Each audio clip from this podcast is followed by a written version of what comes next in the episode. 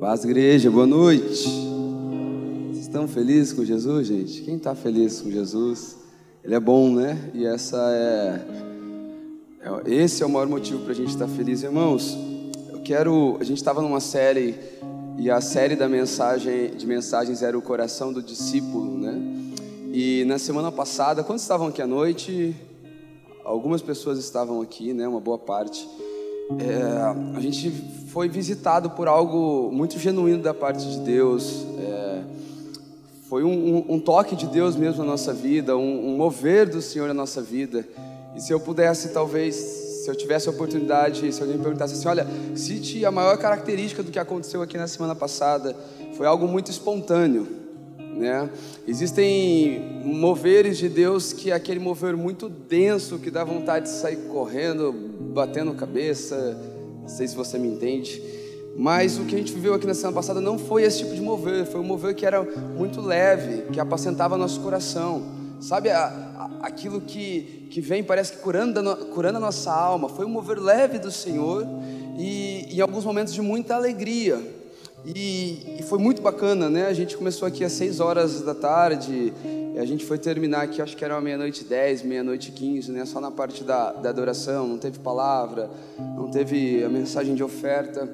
E nós sentamos, né, com a diaconia aqui da casa para tentar entender um pouco mais disso, do que Deus está fazendo, do que Deus quer fazer, né? Porque diante disso a gente corre alguns riscos. É, talvez o, o, primeiro risco que a gente corre é de usar disso aí, talvez pular no arte da igreja e falar, gente, o culto que não acaba, vem para cá que o próximo culto vai ser até meia-noite. E, e, com tudo isso a gente tem que ficar na responsabilidade de, com algum mecanismo humano, produzir algo que não vem da gente. Porque a gente bem sabe que, que foi algo, para quem estava aqui, algo muito espontâneo da parte de Deus, aquele mover.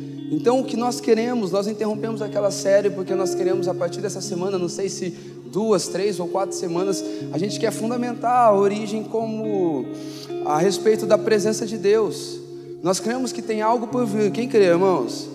Nós cremos que o que aconteceu no domingo passado foi um convite de Deus para algo que Ele está por fazer. Foi um convite de Deus por algo que Ele, Ele está movendo. A gente tem um pastor Farley que nos acompanha lá de Curitiba. E essa semana a gente teve uma reunião para falar sobre, para compartilhar um pouco mais das nossas impressões, daquilo que a gente tem, tem entendido. E ele foi categórico, ele falou, Hugo, eu acredito que de agosto para setembro, Deus está para romper algo na nossa nação. Irmãos, eu creio bastante nisso. Eu tenho sido muito incomodado por conta disso. Então eu creio que, que Deus ele, ele tem movido coisas em diferentes lugares, de pessoas desconhecidas porque Ele está por fazer algo. entendendo isso, eu quero gastar tempo com você falando um pouco sobre a presença de Deus. Para que no dia que Deus quiser de fato fazer novamente, ou fazer algo além, ou fazer algo parecido, que a gente saiba se portar muito bem. Quantos estão comigo? Abra comigo Salmo 132. Eu quero introduzir essa série falando sobre preparar uma morada para Deus. Salmo 132.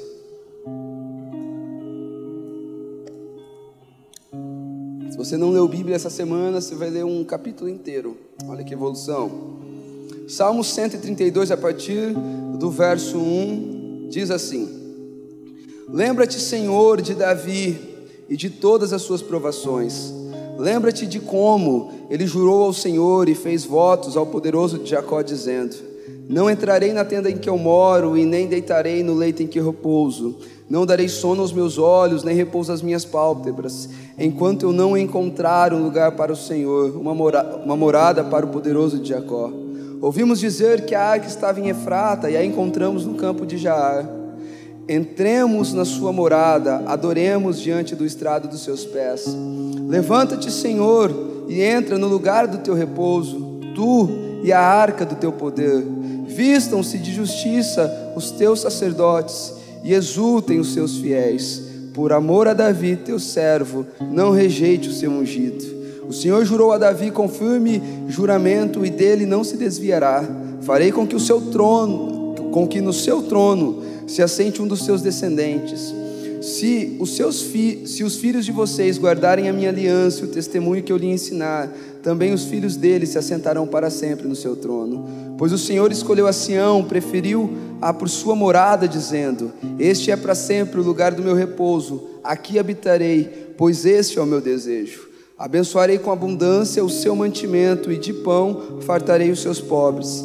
Vestirei de salvação os seus sacerdotes, e de júbilo exultarão os fiéis. Ali farei brotar o poder de Davi. Prepararei uma lâmpada para o meu ungido cobrirei de vexame os seus inimigos, mas sobre ele brilhará a sua coroa. Feche seus olhos.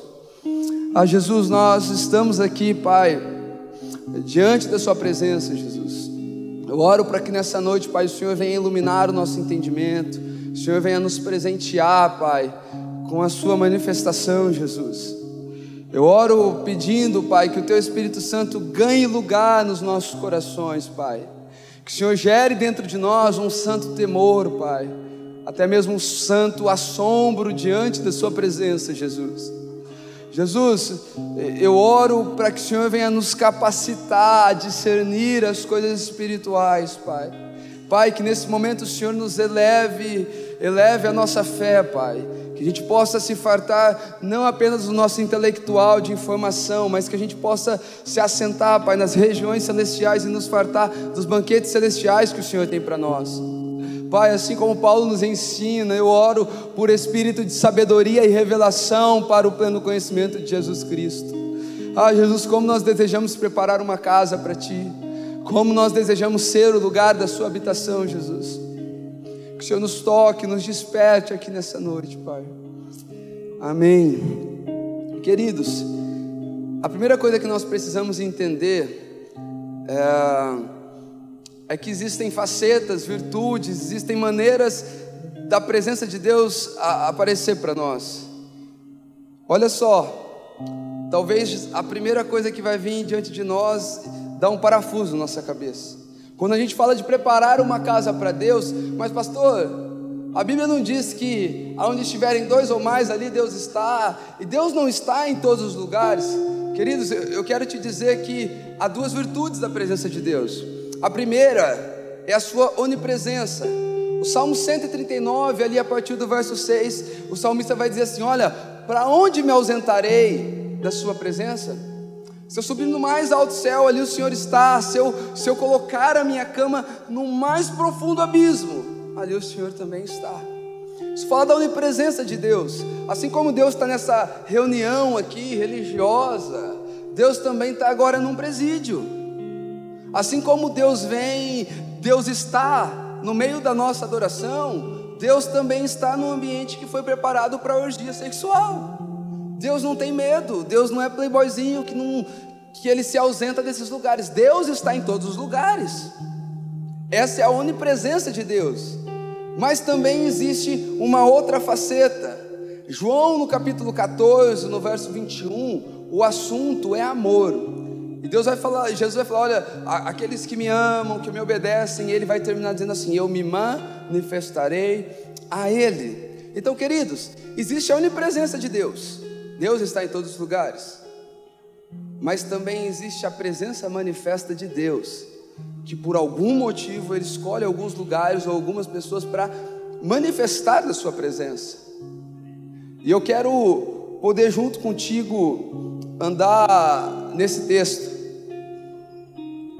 sobre buscar e preparar um lugar para que Deus se manifeste com a Sua presença. Mas eu quero começar dizendo para você que Talvez a, a grande verdade é que nós somos turistas da nossa busca por Deus e, e a gente deseja que Deus seja habitante da nossa vida. Existe sim uma vida que prepara um lugar de descanso ao Senhor. Existe sim uma vida que, e aqui nós não estamos falando de ser super santos, amém? Acredito que tem gente que se considera super santo e esse é o motivo pela qual Deus não a toca, porque a Bíblia vai dizer que Jesus ele veio para os doentes. Então, se a pessoa acredita que ela não tem doença, ela tem um coração fechado para Jesus não tocar ela. Mas eu estou falando sobre um padrão de vida. Estou falando sobre uma vida sedenta, uma vida intencional, uma vida da qual a ambição é ter Deus. Amém, irmãos? E para mim poder introduzir essa mensagem, eu quero é, viajar um pouco lá no Velho Testamento. Então, se talvez você fala, pastor, eu entendo muito pouco de Bíblia, eu, eu quero poder trazer uma, uma microaula aqui para você de panorama bíblico e eu quero dar uma ênfase, talvez, naquilo que, que é o maior propósito de Deus. Irmãos, quando a gente estuda a Bíblia de Gênesis a Apocalipse, e a gente estuda de uma maneira panorâmica, se atentando aos detalhes, a gente vai descobrir que dentro, dentre tantas coisas que Deus quer, existe uma principal missão de Deus biblicamente. A principal missão de Deus biblicamente é Deus habitando no meio do seu povo. Quando a gente vai ver desde lá do jardim até como as coisas terminam, até Emanuel, da Virgem veio, o, o Isaías 53 vai profetizar que viria alguém. Então, Emanuel, Deus no meio do povo, é o desejo de Deus. Quando talvez alguém te perguntar, olha, qual que, biblicamente, qual que é o maior propósito de Deus com tudo que Ele faz? É habitar no meio do povo. É Deus no meio do seu povo. E eu quero falar um pouco sobre a história da Arca da Aliança. Queridos, Deus chama um homem, o nome desse homem é Abraão. E Deus ele promete para Abraão que através de Abraão viria um e através desse que viria, todas as famílias da terra, elas seriam abençoadas. A história vai decorrendo, Abraão ele se casa com uma mulher, essa mulher ela é estéril, ela não poderia ter filho. Deus entrega o filho da promessa. A família de Abraão ela começa a multiplicar. A Bíblia vai dizer que há fome na terra. E diante daquela fome, os filhos de Abraão eles descem para o Egito.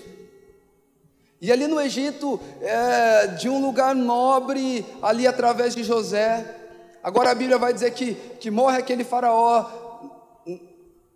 assume o lugar um novo faraó, e esse faraó não conhecia José, e agora aquele povo que desceu ali para o Egito, eles se tornam escravos no Egito. Agora Deus levanta um homem, o nome desse, o nome desse homem é Moisés, um libertador, e através desse homem Deus começa um plano para resgatar o seu povo da escravidão, para que esse povo possa viver as promessas que Deus entregou a Abraão. E agora esse povo eles passam por um tempo de peregrinação no deserto. Eles entram em, em Canaã e quando esse povo entra em Canaã, Deus faz um pacto com o seu povo. Deus entrega para o seu povo os dez mandamentos. Lembra dos dez mandamentos? Não matarás, não roubarás, não não darás falso testemunho, honra o teu pai e tua mãe para que prolongue seu dia, os seus dias na terra. E o principal, não terás outros deuses. E Deus faz um pacto com o seu povo. E todas as vezes que o povo pecava, tinha que ter sacrifício. E era através de um sacrifício animal que Deus perdoava o seu povo. Era mais ou menos assim, o pastor Jordão, ele ia pecar durante o ano. Amém? Alguém peca aí, gente? Amém? A gente peca, infelizmente, por enquanto, viu? Por enquanto. Porque nós já fomos salvos da condenação do pecado, nós estamos sendo salvos do poder do pecado, e um dia a gente será salvo da presença do pecado. Vai ter um dia que não vai haver mais pecado. Então o pastor Jordão pecou, só que o pastor Jordão, durante todo aquele ano, havia, havia um dia que era o dia da expiação. Então o pastor Jordão ele ia criar lá um cabritinho na casa dele. O Pedrinho ia brincar com aquele cabritinho, ia puxar a lã daquele cabritinho, só não ia poder ser muito bruto porque o cabritinho não ia poder ter defeito. E agora, uma vez por ano, eles iam, se o pastor Jordão morasse longe de Jerusalém, ele, ele ia até o lugar lá, até o templo, entrava ali, e agora vinha um sacerdote, e, e, aquele sacerdote ele colocaria a mão na cabeça do Jordão, ele colocaria a mão na cabeça do, do cabritinho, e aquele cabritinho seria morto. Por quê? Pastor Jordão pecou o ano inteiro, mas aquele cabritinho seria morto pelo pecado do pastor Jordão. Então era através de sacrifício. Agora Deus ele pega uma tribo toda do povo de Israel. Estão comigo, gente? Vamos junto. Deus pega uma tribo toda do povo de Israel e agora essa tribo que Deus pega é a tribo dos levitas, e Deus entrega para essa tribo todo o serviço sacerdotal. Eles eram os sacerdotes, eram quem quem lidava com essas coisas santas do Senhor. E, e presta atenção, Deus agora ele olha para aquele povo e fala: Olha, como vocês são um povo nômade, um povo que transiciona de um lugar para o outro, vocês vão fazer uma tenda e vocês vão fazer um objeto. Esse objeto ele é semelhante a uma caixa de madeira, um baú. Em cima dessa caixa vai ter dois anjos ali tocando as suas asas. Quem já viu essa imagem, gente? É, é que eu não combinei antes, senão eles poderiam pôr aqui para vocês verem. Mas tem, tem é, é, é a arca da aliança e, e toda essa caixa com esses dois anjos, eles serão revestidos de ouro. Dentro dessa caixa vai ser colocado os dez mandamentos e o maná escondido. Queridos, o maná, é, vocês lembram que o maná se no começo no dia, no outro dia estragava, não era? Mas esse maná que foi colocado dentro dessa caixa é um maná que não, que não se estragava. E essa arca da aliança, ela era o símbolo da aliança de Deus com o povo e ela representava Deus no meio do povo. Aonde tinha a arca da aliança, ali tinha Deus habitando no meio do povo. Todas as vezes que Deus dava uma direção para o povo levantar e para o povo andar, os levitas eles iam lá, eles desarmavam toda aquela, aquela tenda, eles pegavam a arca da aliança, eles levavam nas suas costas, e era desse jeito que esse povo ia andando. Agora olha só, queridos, esse povo eles entram na terra prometida. E o primeiro mandamento é que esse povo não adorasse outro Deus, mas esse povo ele se perde de Deus. Ele começa a adorar ali Baal, Astarote, Reifã. Ele começa a adorar outros deuses. E esse povo, com o tempo, eles param de se preocupar com a presença de Deus. Eles param de se preocupar com aquele objeto que representava Deus no meio do povo. Quem lembra que quem foi o primeiro rei de Israel? Saul, meus irmãos. Para você ter noção, Saul foi o primeiro rei de Israel e em nenhum momento do reinado de Saul, o objeto que representava Deus no meio do povo, eles trouxeram até Jerusalém. Todo o reinado de Saul foi sem ter Deus no meio do povo, foi sem, foi sem ter Emanuel. Todo esse reinado. Agora, olha só que, que interessante. Olha que, que episódio que mostra o poder de Deus. A Bíblia vai dizer que os filisteus eles roubam, roubam a, a arca da aliança. Eles levam a arca da aliança lá para o templo de Dagon. Diz que eles deixam lá. No outro dia de manhã eles acordam, eles vão ver a arca da aliança e diz que Dagon estava prostrado diante da arca. Ô, oh, gente, até Dagon se prostrou, né? A gente precisa também, amém? Vamos lá. Diz que estava prostrado diante da arca da aliança.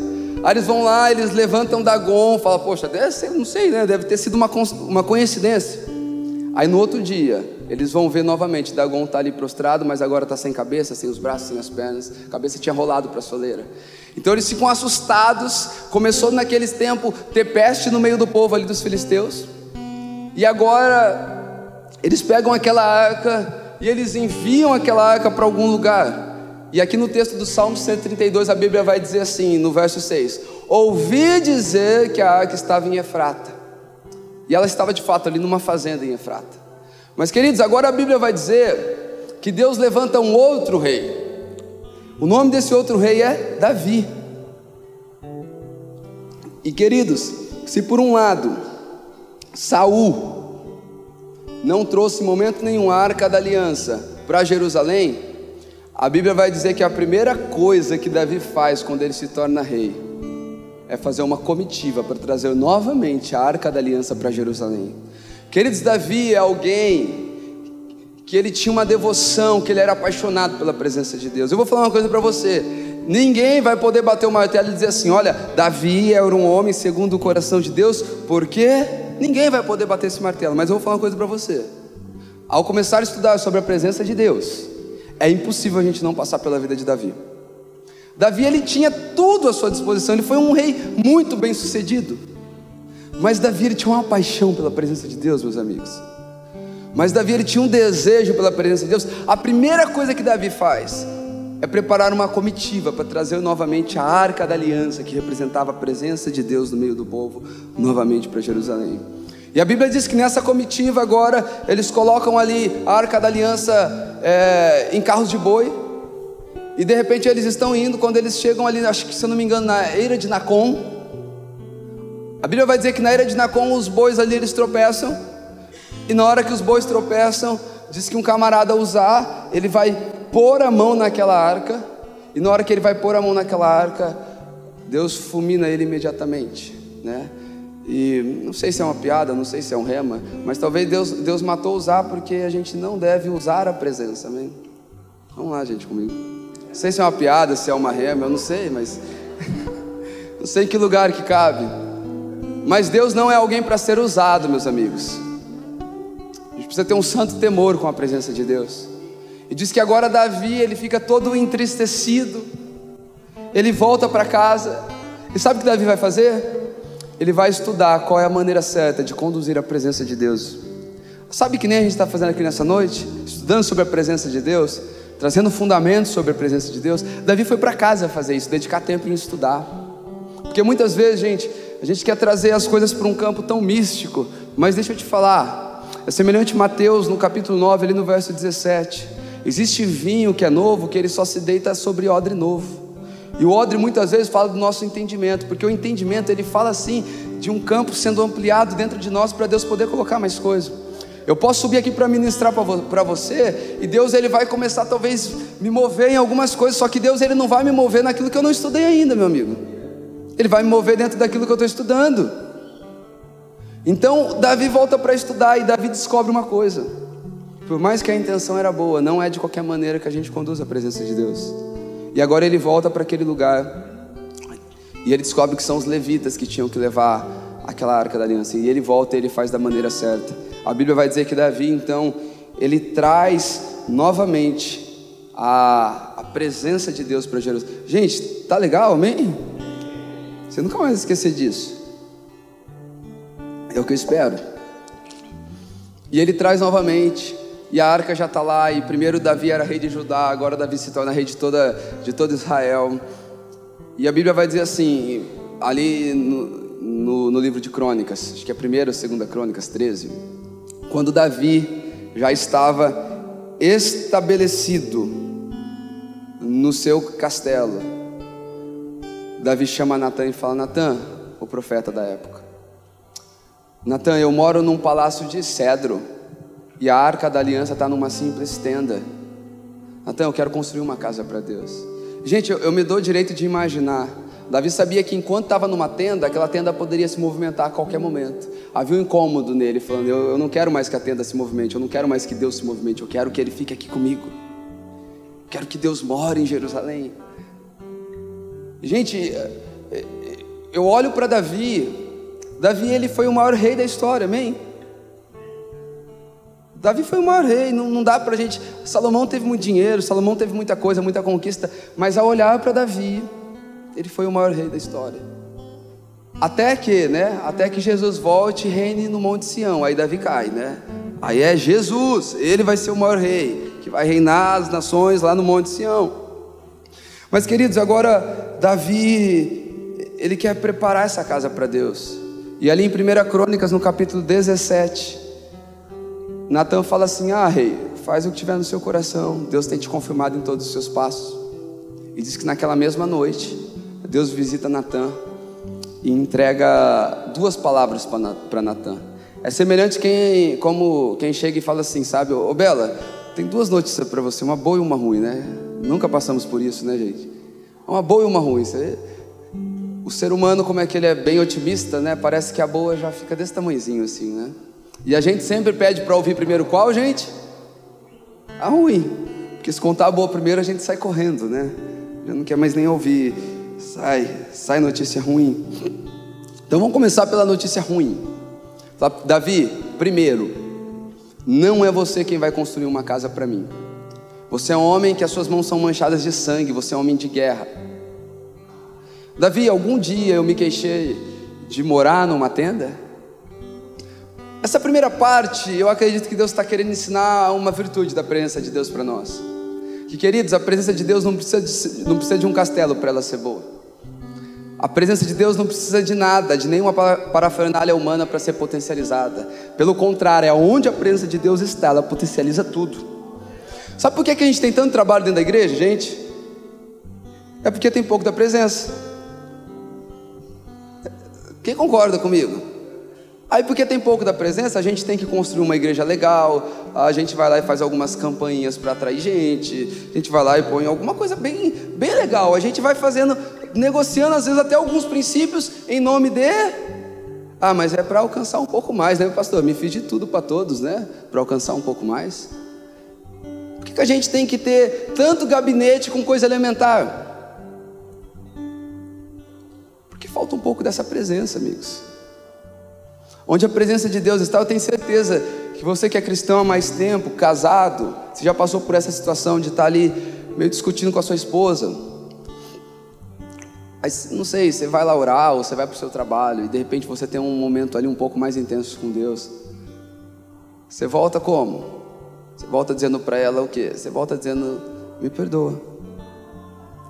Você não está preocupado se ela estava certa ou se você estava certo. Porque quando a presença de Deus bate no seu coração, tudo que você quer é reconciliação. Então o nosso muito trabalho tem a ver com um pouco da presença. E ele está dizendo, Davi, eu não preciso de um castelo, Davi. Eu andei no meio de vocês, realizei prodígios e sinais com simplicidade. Essa é a notícia ruim, Davi, você não vai construir. E qual que é a boa? A boa, Davi, é que porque você se importou com a minha presença. É que porque você de alguma maneira quis construir um lugar para mim. Dos seus descendentes vai vir um que vai construir uma casa para mim. Através dele eu darei uma dinastia real o seu trono será estabelecido para sempre. Ele será o meu filho e eu serei o seu pai. 1 Crônicas 17 está tudo que eu estou te falando, meu irmão. É claro que, queridos, essa profecia é uma profecia messiânica. Naquele tempo, ninguém chamava Deus de pai, amém? No tempo ali de Davi, ninguém, você não vê ninguém chamando Deus de pai. Quando ele fala aquilo, ele está falando quem, quando aquele Jesus está passando e aquele homem está na beira do caminho, ele era cego, é isso, né? E de repente ele vai dizer assim: ó, Jesus, filho de Davi, tem misericórdia de mim. Opa, um dos descendentes de Davi está chegando, Jesus. E aquele que não iria construir uma casa física, mas aquele que iria construir uma casa em habitação de moração, de moradia para o Senhor. Aquele que o seu cetro vai reinar para sempre. Mas, queridos, Davi, na sua limitação, assim como nós, na nossa limitação, Davi, ele, ele entende que seria Salomão. Davi, ele entende que seria Salomão quem iria construir. Deus abençoa Salomão para construir. E a Bíblia vai dizer que agora o rei Davi, ele encarrega o seu filho dessa construção.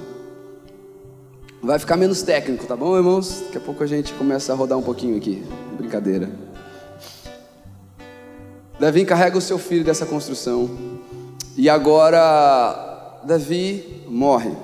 E quando Davi morre, o seu filho ele começa edificar essa construção. Salomão, ele faz tudo conforme estava ali na, na lei de Moisés, as descrições de Moisés. Salomão vai construindo daquele jeito o templo.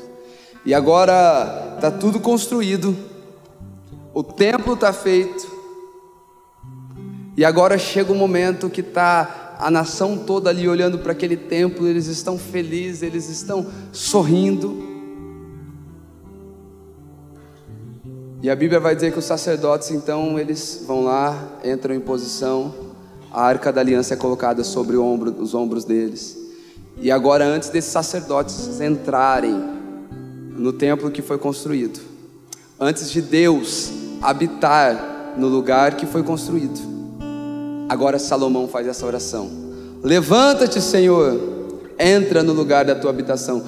Eu já vi até pessoas que eu admiro muito a teologia dessas pessoas, elas dizendo que quem escreveu o Salmo 132 foi Davi, mas é, eu nem diria que cabe discussão, porque a Bíblia vai ser enfática lá no livro de 2 Crônica, se eu não me engano, no capítulo 14, depois eu vou passar por lá, que esta oração, levanta-te, Senhor, é a oração que a gente encontra aqui. Está em 2 Crônicas, na verdade, no capítulo 6, verso 41 a 42. É Salomão, na ocasião de quando Deus vai entrar na casa que foi construída para ele. Agora Salomão fala assim: Senhor, levanta-te, poderoso de Jacó entra no teu lugar de habitação. E queridos, aqui a gente vai começar a entrar um, um pouco nesse texto. Porque como nós construímos um lugar para Deus? Então a gente vai comprar um terreno, né? e vai começar a construir uma parede para o Senhor lá, e vai pôr uma casa bonitinha. Irmão, sabe como a gente constrói uma vida para Deus? É através do nosso estilo de vida. É através do nosso estilo de vida que a gente vai construir um lugar de habitação para o nosso Senhor. Entenda uma coisa: Deus não se cansa, amém? Mas Deus descansa, amém? Seus paradoxos. Eu desejo de nós, origem, que quando Deus estiver passeando para a terra na sua onipresença, que a gente dá parafuso na cabeça, é que nem a Trindade, eles são três, mas três que têm autonomia, mas o, todos os três têm autonomia de um, mas que escolhem ser três, essa é a Trindade, não cabe na nossa cabeça, assim é a sua onipresença. Então, o meu desejo para nós como comunidade é que quando Deus estiver passeando por São José do Rio Preto, visitando as nossas adorações, quando as nossas ofertas estiverem subindo ao Senhor em adoração, como oferta agradável ao Senhor, que Ele não venha aqui ser apenas um realizador de pedidos, que Ele não venha aqui trabalhar, que Ele não venha aqui fazer um milagre apenas, que Ele não venha aqui apenas fazer o desejo do nosso coração, mas que quando Deus vier até a nossa comunidade, Ele venha descansar em meio à nossa adoração. Ele venha descansar em meio a corações devotos a Ele. Queridos, lá no começo, quando a arca se perde, que o povo está na terra prometida, a Bíblia vai dizer que os filhos de Samuel, Ofini, os filhos de, de Eli, Ofini e Ofini e Finéias, eles estão numa guerra com os filisteus e eles começam a perder aquela guerra. E agora um deles tem ideia: olha, Vamos trazer a arca da aliança para o campo de guerra, por quê? Porque para Ofni e Finéias, a presença de Deus era um amuleto para as coisas darem certo, amigos. E eu não desejo que para nós a presença de Deus seja apenas um meio pela qual a gente vai alcançar algo. Deus realiza os nossos sonhos, quem crê? Deus realiza as nossas necessidades? Sim. Gente, Davi foi o rei mais bem estabelecido. E quando você olha para a vida de Davi, você não vê Davi gastando tempo com tantas conquistas. Você vê a ambição de Davi sendo a presença de Deus. Então, se o rei mais bem estabelecido fez da vida dele uma busca pela presença de Deus, será que isso não ensina nada para a gente? Que quando nós buscamos da presença de Deus, Ele pode dar para nós o seu real sucesso. E qual que é o real sucesso de Deus? Vamos lá, gente. O real sucesso de Deus. Primeiro, Ele é sustentável. O real sucesso de Deus. Segundo, Ele não nos tira de Deus. E terceiro, o real sucesso de Deus, ele transborda e toca outras pessoas. E o real sucesso de Deus, ele vem como consequência de um homem que tem priorizado as coisas de Deus. Ah, vocês não estão entendendo, gente? Eu vou falar de novo. O real sucesso de Deus, ele vem, primeiro, de maneira sustentável. O real sucesso de Deus não te rouba da presença dele. E o real sucesso de Deus, ele transborda para tocar outras pessoas. Isso vem de uma consequência de quem está buscando e priorizando a presença do Senhor. Então, será que Deus ele pode vir aqui nos visitar e ele não vai encontrar apenas corações que estão buscando ele para alcançar algo? E, irmãos, eu sei, eu sei que todo mundo tem uma história triste quando chegou até Jesus. Eu sei disso. Eu sou muito grato pela igreja do Senhor. Eu, eu sofri um resgate muito grande na igreja do Senhor, sem expectativa de nada. E foi através dos irmãos, dos santos, que eu comecei a almejar alguma coisa para a vida, que eu comecei a caminhar, que eu comecei a olhar para a beleza de Cristo.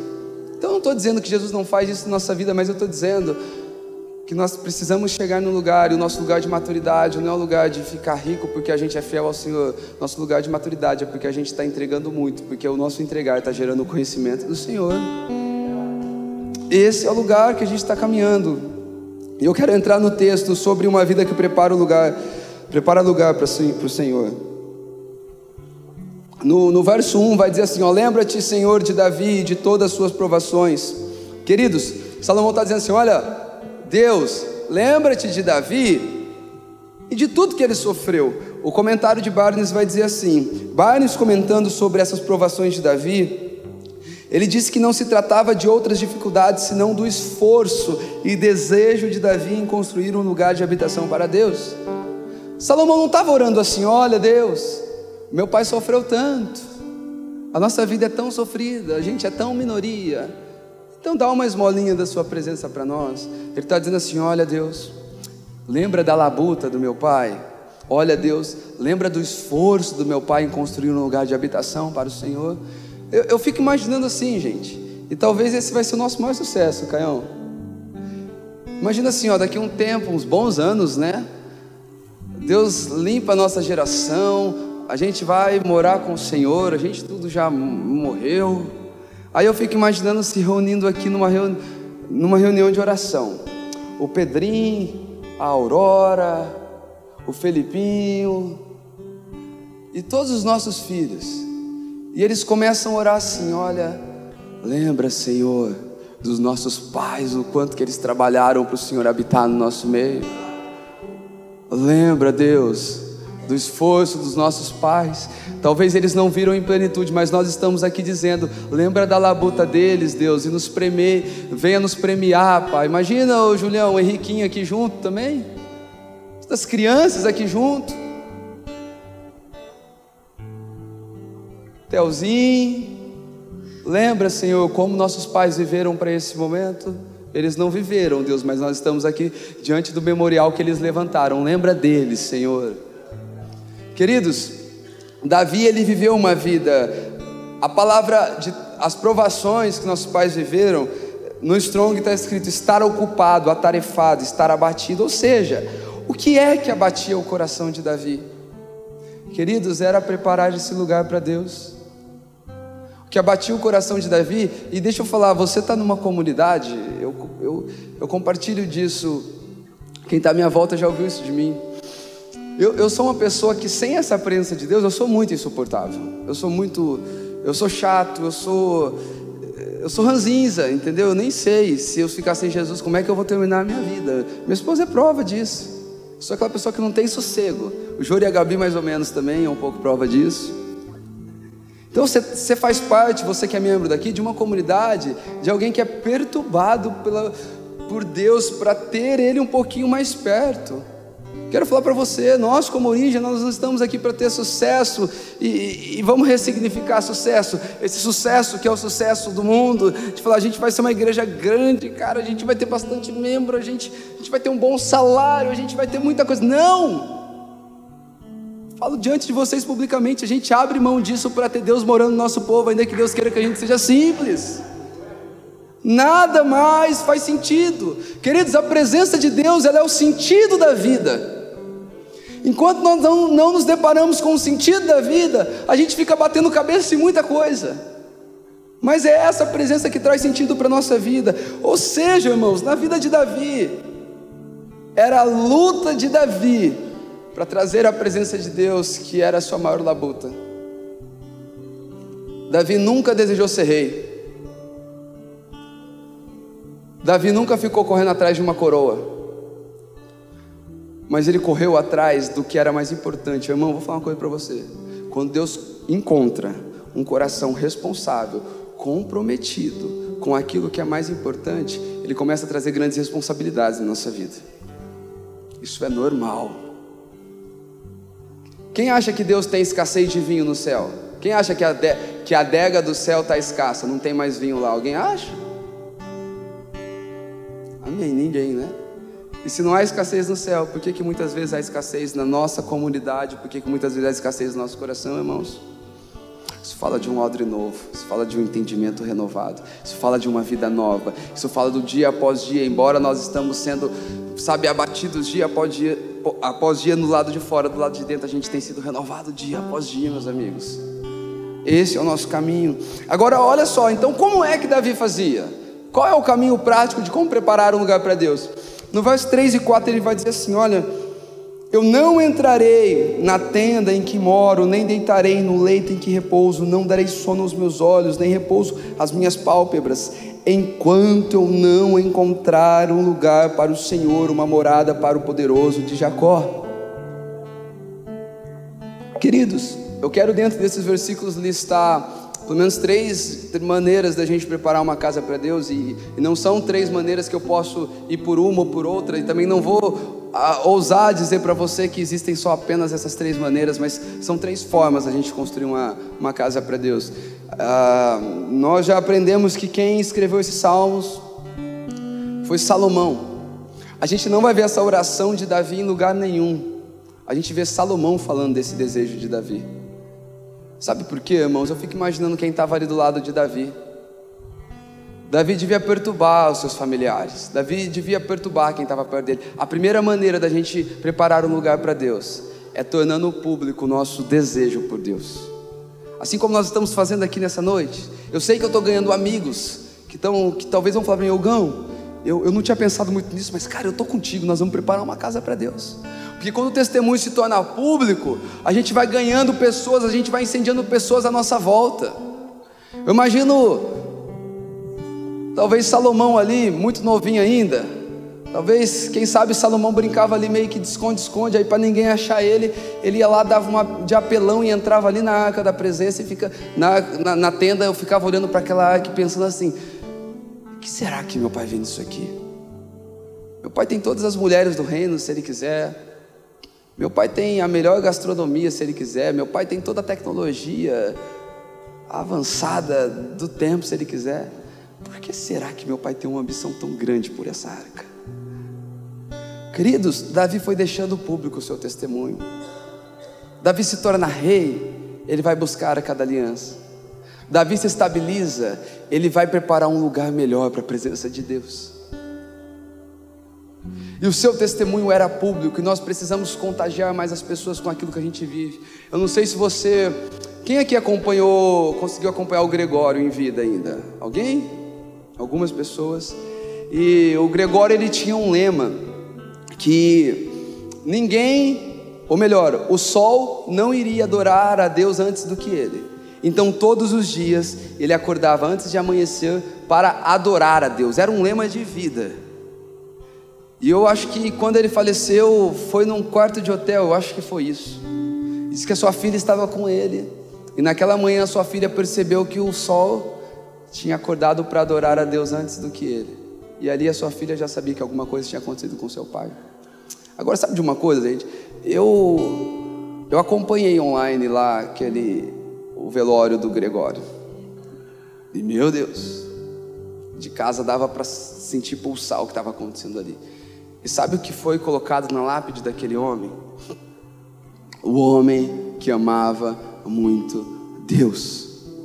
Será que era um testemunho público o que ele vivia com o Senhor ou não? Irmãos, qual é a herança? Quais são as ambições que quem está à nossa volta conseguem olhar para nós e enxergar? A primeira coisa é que a gente precisa assumir esse lugar. Cara, eu quero construir uma casa para Deus. Eu quero ser uma moradia para o poderoso de Jacó. É fato que um dia nós vamos morar com Ele, amém? Amém, gente?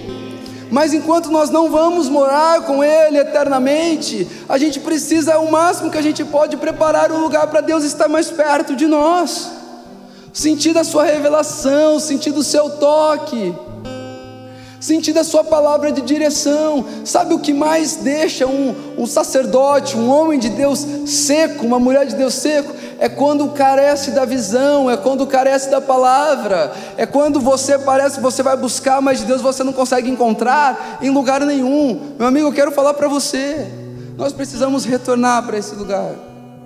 Nós precisamos voltar para esse lugar de responsabilidade.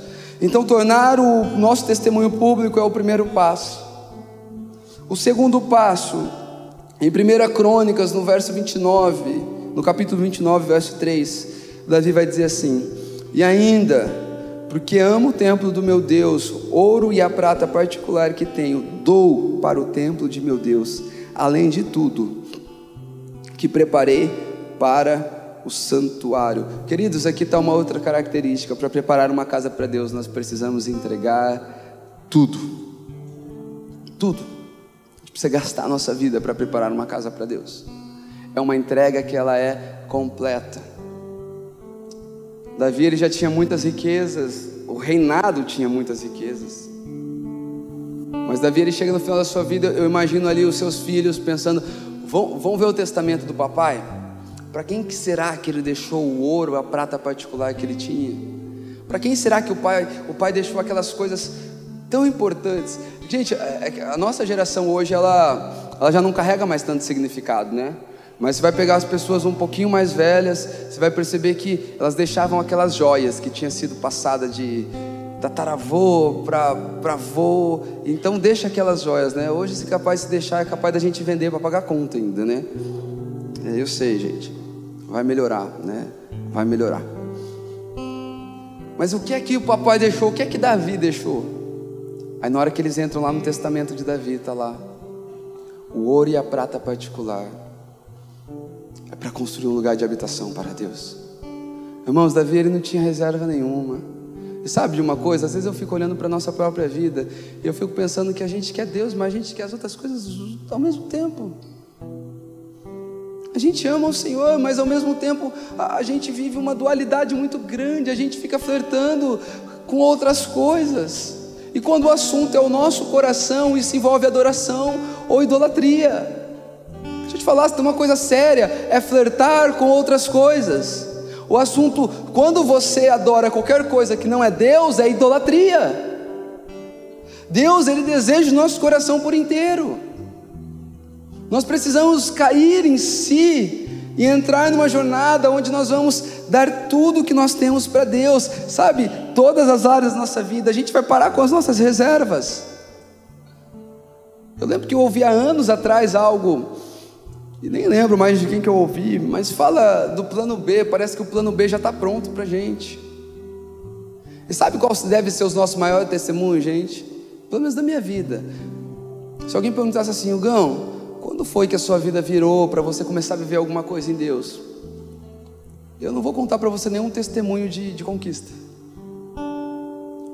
Vou falar, cara, foi quando eu e a Mandinha nós tivemos o privilégio de deixar tudo e ir embora para o Rio de Janeiro. Foi um testemunho de entrega. Foi um testemunho onde a gente ofertou algo ao Senhor.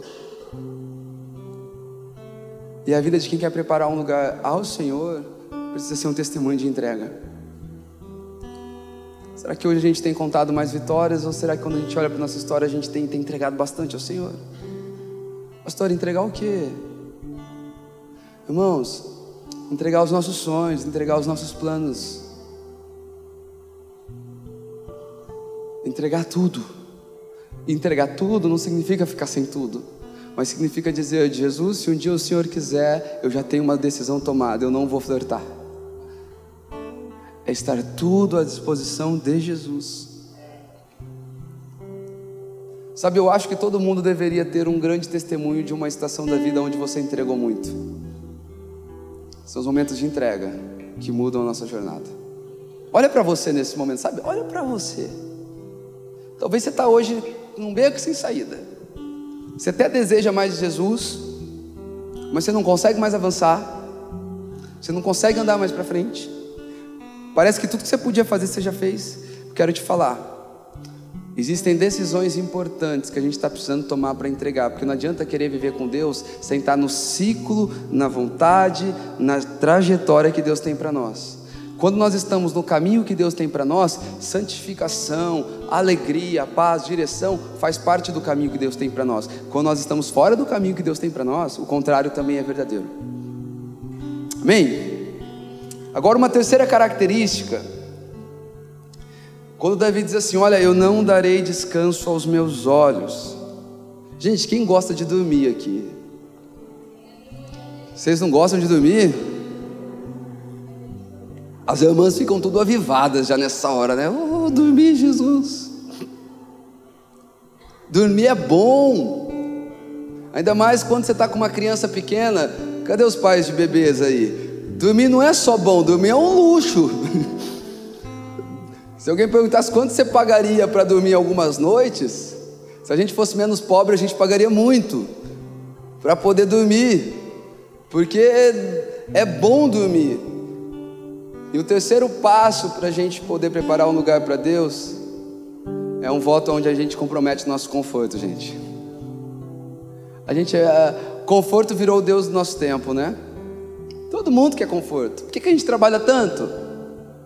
Ah, pastor, não é o que eu, mas não é o que eu, não é para mim, né? Eu quero dar conforto para minha família. Irmão, meu querido irmão, se você deixar um legado de quem é Jesus para sua família, você não vai precisar se preocupar muito com essas coisas. Agora eu não estou falando para você fazer um voto de vagabundo, tá bom? Se é pai de família, vai trabalhar. Não estou falando disso. Vamos equilibrando as coisas aqui. Eu, eu sei que você me entende, mas eu não quero dar margem para quem não gosta de entender. Em nome de Jesus, amém. Mas por que, que a gente corre tanto? Gente, por que, que a gente jejua tão pouco hoje? É porque a nossa alegria é comer. É verdade. Quantos de nós aqui está passando por um tempo difícil demais no seu coração?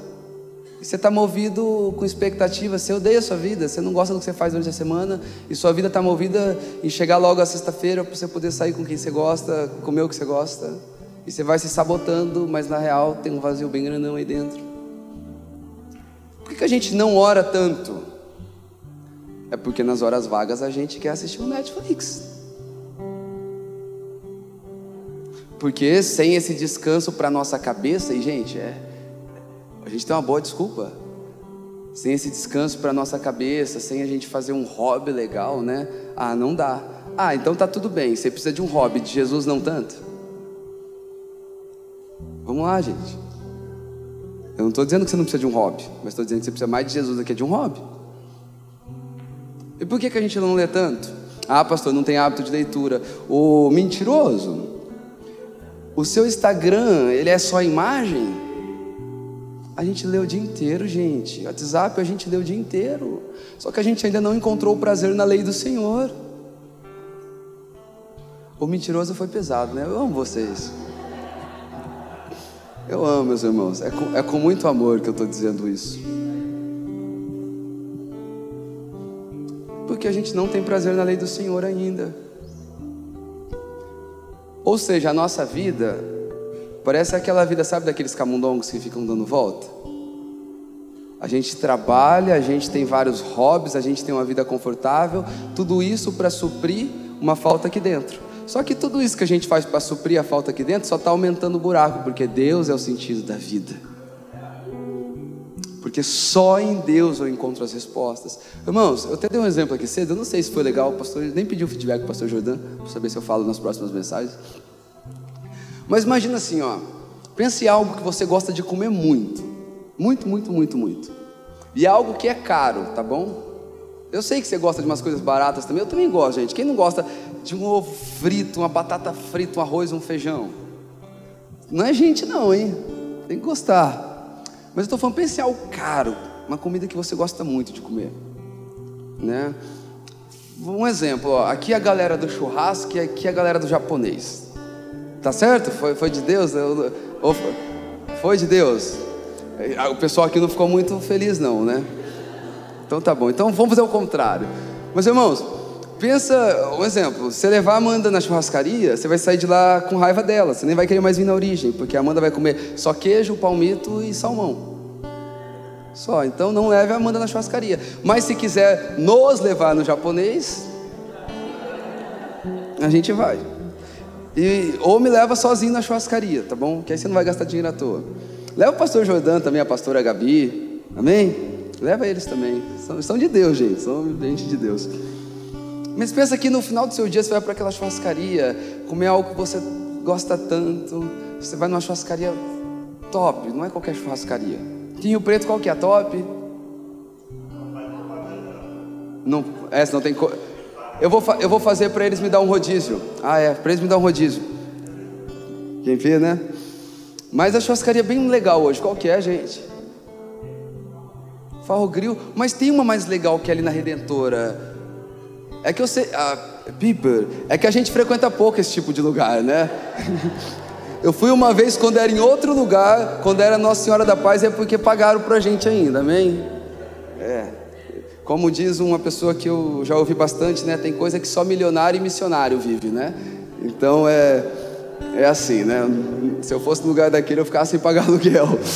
Mas faz parte. Mas pensa que você vai lá, Comer num lugar daquele bem gostoso. Ficou mais gostosa a mensagem? Gente, tá, tá bem legal agora, né? É, é o famoso molde a sopra, né? Mas imagina que você vai lá. Pensa, o dia inteiro você vai comer um monte de coisa? Gente, não é pobre, vou comer nada. Se puder, eu não almoço. Eu vou na aguinha ali, uma bolachinha. Eu vou dar um prejuízo hoje lá. Eu vou comer com vontade. Vou comer com força. Ou então você até almoça. Mas na parte da tarde ali você vai tomar um café da tarde? Para, gente. Não vai sempre nesses lugares, é de vez em quando. Então você vai mais devagar ali, porque você quer chegar à noite, você quer comer bastante. Agora olha só, para a vida natural a gente tem, é claro, a gente entende fácil, mas eu quero falar para você outra coisa. A gente está enchendo a nossa vida tanto aqui, querendo alimentar a nossa alma, e no final do dia, meus amigos, tem um grande banquete preparado para nós. Muita gente, por causa do, da fome do hoje e do agora, vai ser impedido de comer no grande banquete preparado para nós. Às vezes a gente está aqui querendo ganhar dinheiro durante o dia e no final do dia a gente vai morar numa mansão que a rua é de ouro, meu amigo. A rua é de ouro. E vou te falar, o aspecto da rua ser de ouro é, é a coisa. Acho que ninguém passa ali e olhou para o asfalto hoje, pessoal. Asfaltinho, asfaltinho, como você é valioso. O que isso quer dizer? É que o lugar onde a gente vai pisar, o ouro, vai ser, vai ser esse lugar que ninguém olha. A Bíblia vai dizer em Apocalipse 21, João vai dizer assim: o Senhor colocou ele no lugar e eis que ele viu a noiva do Senhor, a nova Jerusalém, descendo do céu. E ele começa a dizer um monte de coisa legal, olha, e os portões vão ter pérolas ali, e ele vai dizer que o chão vai ser de ouro, e na praça vai ter um vidro límpido, que é um, um vidro transparente, que vai ter a árvore da vida, que não apenas vai ter a árvore da vida, mas vai ter um rio que corre com a vida de Deus ali naquela praça. Mas aí ele começa a dizer tantas coisas incríveis, ele vai dizer assim: olha, e naquele lugar não vai ter igreja. Você fala, ué, Jesus desconverteu? Não, porque Jesus vai ser o próprio tabernáculo. Naquele lugar não vai ter sol, porque Jesus vai ser o sol. Naquele lugar não vai ter luz, porque Jesus vai ser a luz. Deus vai habitar no meio do povo e a sua glória vai repousar sobre aquele lugar. Queridos, se nós temos isso nos esperando, por que, que a gente luta tanto para ter coisas aqui e agora? É por isso que vale a pena, às vezes, negociar o nosso conforto no hoje, no agora para poder preparar uma casa para o Senhor, para poder dedicar uma vida ao Senhor. Não existe nada mais pleno do que quando Deus vem no nosso meio. Acho que a hora até passa mais rápido. Amém. Eu posso, se precisar, ir um pouquinho mais hoje. Ô tias da escolinha, eu posso. Elas sempre reclamam, gente. Mas amém. Elas são de Deus também, né? Às vezes inimiga minha, mas é de, amiga de Deus. Queridos, dito isso, eu quero poder falar um pouco sobre as consequências de quando Deus está no meio do povo. Ah, no versos 8 e 9, Salomão ele ora: Levanta-te, Senhor, e entra no lugar do teu repouso, tu e a arca do teu poder. Vistam-se de justiça os sacerdotes e exultem os seus fiéis. Queridos, essa palavra levanta-te, ela vem de uma palavra hebraica kum, que significa tornar-se poderoso, entre em cena, seja estabelecido, seja confirmado, esteja fixo. Ou seja, quem está preparando uma vida para Deus, quem está preparando um lugar para Deus através da sua vida, em algum momento o Senhor vai começar a ser estabelecido. Em algum momento o Senhor vai começar a entrar em cena. Então, pastor, eu não tenho, consigo ter uma vida constante com o Senhor. Cara, para de lutar contra o pecado. Começa a negociar o seu conforto, começa a negociar começa a entrar nesse lugar de preparar um lugar para Deus. Então, a, a primeira característica que eu quero falar do lugar onde Deus está é que a, a oração aqui de Salomão, ele vai dizer: abençoarei com abundância o seu mantimento, e de pão fartarei os seus pobres. Queridos, a primeira característica do lugar onde Deus está é que nesse lugar tem abundância de pão. E pão, biblicamente, ele vai falar da palavra. Pão é alimento, alimento para a alma. É aquilo que a palavra é para nós. Ele está dizendo assim: olha, aonde Deus está, esse lugar tem fartura de pão. Irmão, Sabia que foi através do, pelo poder da palavra que Deus sustenta tudo e Ele criou tudo. Sabe esse poder da palavra, onde Deus está, tem uma palavra que ela é criadora, ela cria realidades, ela traz à existência aquilo que, que, que não existe ainda. Então, onde Deus está, tem uma palavra que aviva, tem uma palavra que desperta. Sabe, talvez faz tempo que você não consegue abrir a sua Bíblia e ter uma experiência pessoal ali com o Senhor. Quero te falar, se você preparar um lugar para o Senhor, você vai abrir a sua Bíblia e as letras vão saltar em você. Gente, de coração, não tem nada melhor do que isso. Eu vou falar para você. Se alguém me perguntasse, pastor, se você pudesse viver um momento agora, o que, que você viveria? Você pode ir para Disney, pode ir para Israel. É, aí para Israel a gente fica meio pensativo, assim, né? Mas certamente eu ia escolher aí alguns momentos quando eu estava em casa, Deus começou a trazer palavras que mudaram a minha vida, começou a descer lágrimas ali, rumos da minha vida foram alterados. Certamente. Esse para mim é um dos maiores tesouros. É quando há abundância de palavra na nossa vida. A segunda característica é que ele diz assim que ele vai vestir de salvação os sacerdotes. Na linguagem dos dias de hoje, na tradução vai dizer que os sacerdotes eles vão fazer o que é certo. Queridos, uma outra característica de onde Deus está é que começa a ter processos de santificação. Ninguém quer ser santo? Não? Deus começa a santificar a nossa vida, amigos. Deus começa a nos tornar pessoas diante da sua justiça. A gente trabalha, eu vou falar de novo aquilo que eu falei no começo, a gente trabalha muito. Sabe por quê? A igreja trabalha muito porque existe ausência da presença. A gente fica tratando tanta coisa elementar com todo amor, amém? Porque tem crente velho que não busca mais a presença de Deus. Com todo amor, meus amigos. Porque aonde a presença de Deus está, nosso coração vai sendo conduzido para um lugar de arrependimento aonde a presença de Deus está, o Senhor vai trilhando, o Senhor vai nos conduzindo para um caminho de mudança de vida, de metanoia, de pensar diferente. Aonde Deus está, o nosso coração fica mole, queridos, nosso coração fica quebrantado. Se a gente preparar um lugar para Deus, pensa comigo uma coisa: quem aqui tem um amigo, um familiar, que ele ainda não se decidiu por Jesus e você, nossa, você queria muito que ele viesse para Jesus? Quem aqui tem alguém assim? Vamos lá, gente. Alguns não têm. Você deveria ter, amigo. É, eu tenho, eu tenho algumas pessoas assim. Imagina se a gente preparar um lugar de habitação para Jesus aqui na origem, uma presença densa, muito Deus no meio do povo. Porque quando a gente convida alguém, você já passou por aquela situação? O que será que o pastor vai pregar hoje, hein? Né? Talvez hoje você tenha alguém que está convidado pela primeira vez aqui, irmão. A gente não é sempre assim, tá bom? A gente, se você me conhecer, você vai gostar um pouco mais de mim, tenho certeza. A gente promete te amar, tá? E se você trouxe um visitante, está pensando, o que que esse cara está falando? Tem um visitante aqui, está estragando tudo. Eu queria que essa pessoa viesse para cá, irmão. Deixa eu te falar. Se a gente preparar como comunidade um lugar para a presença de Deus aqui, a gente vai trazer alguém para visitar essa pessoa ela vai estar aqui no meio do, do, momento de adoração e ela vai começar a ter consciência de arrependimento de pecado. Ela não vai saber de onde que veio isso. E aqui começam os processos de, de sabe, de, de conversão. Acho que 1906, o avivamento da Rua Azusa. A história vai contar naquele mover, naqueles cultos que não acabavam. A história vai contar que pessoas passavam a dois, três, quatro quarteirões dali. Elas caíam ali em cima das suas marmitas, indo para o trabalho, e elas começavam a se arrepender dos seus pecados, consciência de pecado, aonde Deus está. Às vezes a gente tem que tentar conduzir tanto. Hoje ainda nós temos um grupo aqui na igreja que chama Paciente, é um grupo de pessoas que a gente está preparando para cuidar de outras pessoas.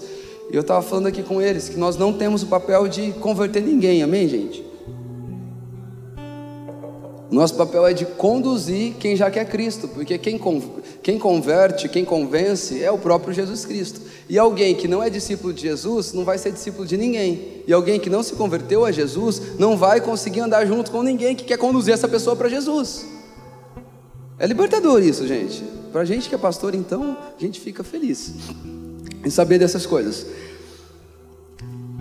Mas esse lugar de santidade é um lugar que paira o temor do Senhor. Eu não sei se você já entrou num lugar assim. Eu me lembro ainda. Tá ficando tarde. Eu me lembro ainda no, no ali em meados 2010, 2012. E o que me ajuda a lembrar disso é que foi o ano que o Corinthians foi campeão mundial. Amém? Glória a Deus, irmãos. Aleluia. Glória a Deus. Aleluia. Glória a Deus. Amém. Aleluia. Falei aqui cedo que Deus resolveu me dar um final de semana feliz, colocando o Corinthians para jogar na segunda-feira. Então o sofrimento fica para depois, né? Final de semana é, é, é, feliz. E eu lembro, queridos, que, que eu vivi algumas experiências com Deus. A gente subia para monte de segunda a segunda. E eu lembro de momentos a gente faltava no fundamento. Por que a gente está querendo trazer fundamento? Porque se naquele tempo, daquela liberação, eu tivesse o fundamento que eu tenho hoje, meu amigo, nós estaria tudo voando nesse momento estaria fazendo muita coisa diferente.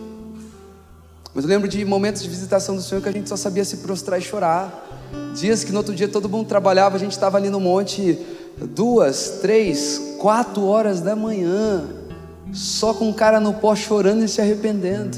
Eu desejo isso para nós, origem. Eu desejo isso para nossa cidade, eu desejo isso para o nosso povo. E agora, falta só duas, eu vou ir mais rápido. É, ele vai dizer também que ele vai preparar uma lâmpada para um ungido. 1 Samuel, ali no capítulo 3, vai dizer que a lâmpada do templo estava se apagando e as visões eram raras e, e as direções elas não eram constantes. Preparar uma lâmpada para ungido fala de um lugar onde o Senhor vai trazer visão, onde o Senhor vai trazer revelação. Sabe uma coisa que está escasso nos nossos dias, queridos? É a pessoa se movendo nos dons. Eu sei que a maioria aqui já se machucou com alguém ou se machucou com você mesmo, mas os dons, eles são ferramentas para o aperfeiçoamento dos santos. Os dons, eles são ferramentas de edificação da igreja. Queridos, cadê os profetas? Queridos, cadê a palavra de sabedoria? Cadê os que vão se levantar para colocar a mão e vão curar? Cadê os sinais e prodígios? E aonde Deus está, os prodígios, os sinais, essas coisas são consequências, elas começam a acontecer de uma maneira ordenada, de uma maneira organizada, de uma maneira que propaga a salvação. Porque hoje a gente precisa ter quase uma palavra coach para atrair quem não é crente. Desculpa, mas é verdade. Tem alguém aqui que está visitando pela primeira vez hoje? Deixa eu entender isso. Amém, irmãos? A gente ama. A gente ama vocês. Muito obrigado pela visita. De coração mesmo, a gente ora pela vida até daqueles que ainda não estão aqui, mas nos visitaram. A gente sempre está orando pelas pessoas. A gente não crê numa casa, a gente crê mesmo em propósito do Senhor. Era para você estar tá aqui essa noite, tá? Tenho certeza. Então é Deus dando novamente direção, Deus dando novamente visão. É, é tendo abundância de Deus, é tendo abundância sabe, dos dons, é tendo abundância ah, dessa vida que nos enche por dentro. E querido, por fim, e o mais importante, abra comigo em 2 Crônicas, capítulo 7. Se a galera da time de adoração quiser subir, eu agradeço. 2 Crônicas, capítulo 17.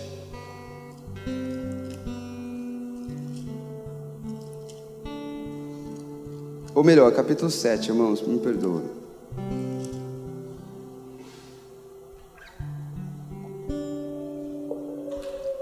Hoje é dia de ceia.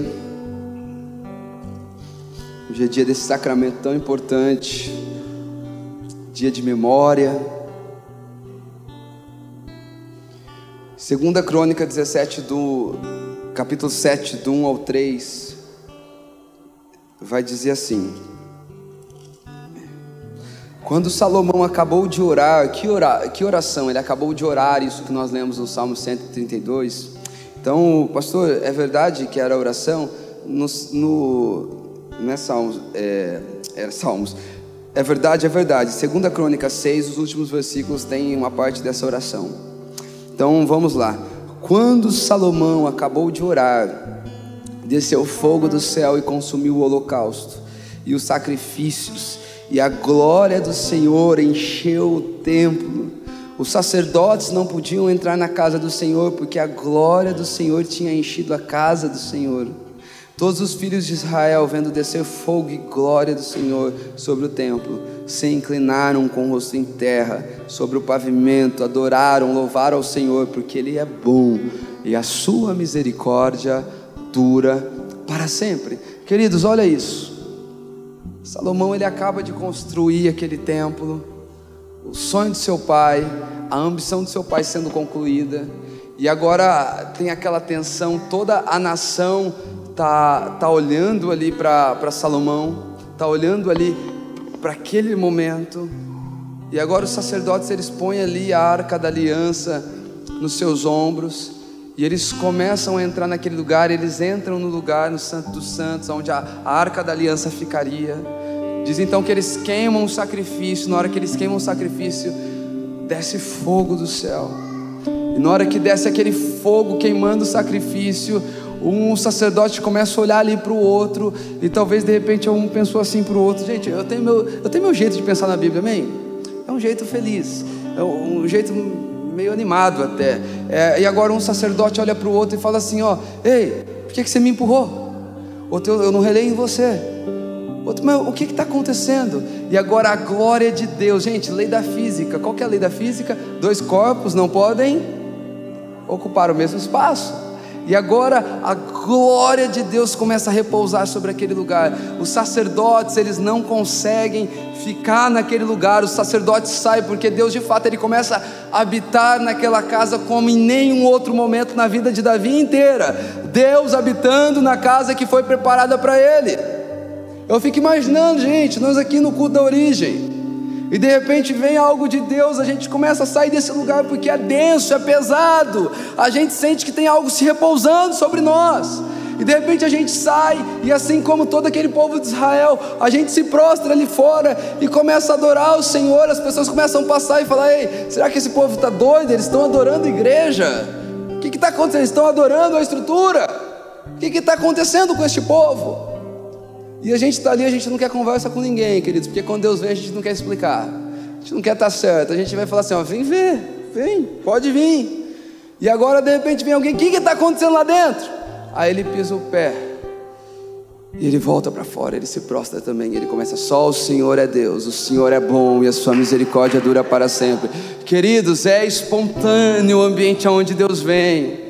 A gente não precisa forçar com o nosso jeito humano e legal de fazer louvor. A gente não precisa forçar com uma palavra que toca na sua alma, dizendo para você fazer algumas coisas para Deus vir. Não, a gente precisa ter um coração que tem se preparado. Eu creio numa onda que vai vir sobre a nossa nação. Eu creio no mover que está por chegar. E eu quero ser alguém preparado para esses dias. Eu quero ser alguém que ao vir, igual está em Mateus capítulo 25, eu não vou ser pego desprevenido, eu vou ter azeite ali suficiente de quem espera. E sabe o que é azeite? É ter uma vida de oração, é ter uma vida de jejum, é ter uma vida dizendo: Eu não sei a hora, Jesus, mas eu estou aqui, eu estou preparado para poder receber algo da parte do Senhor.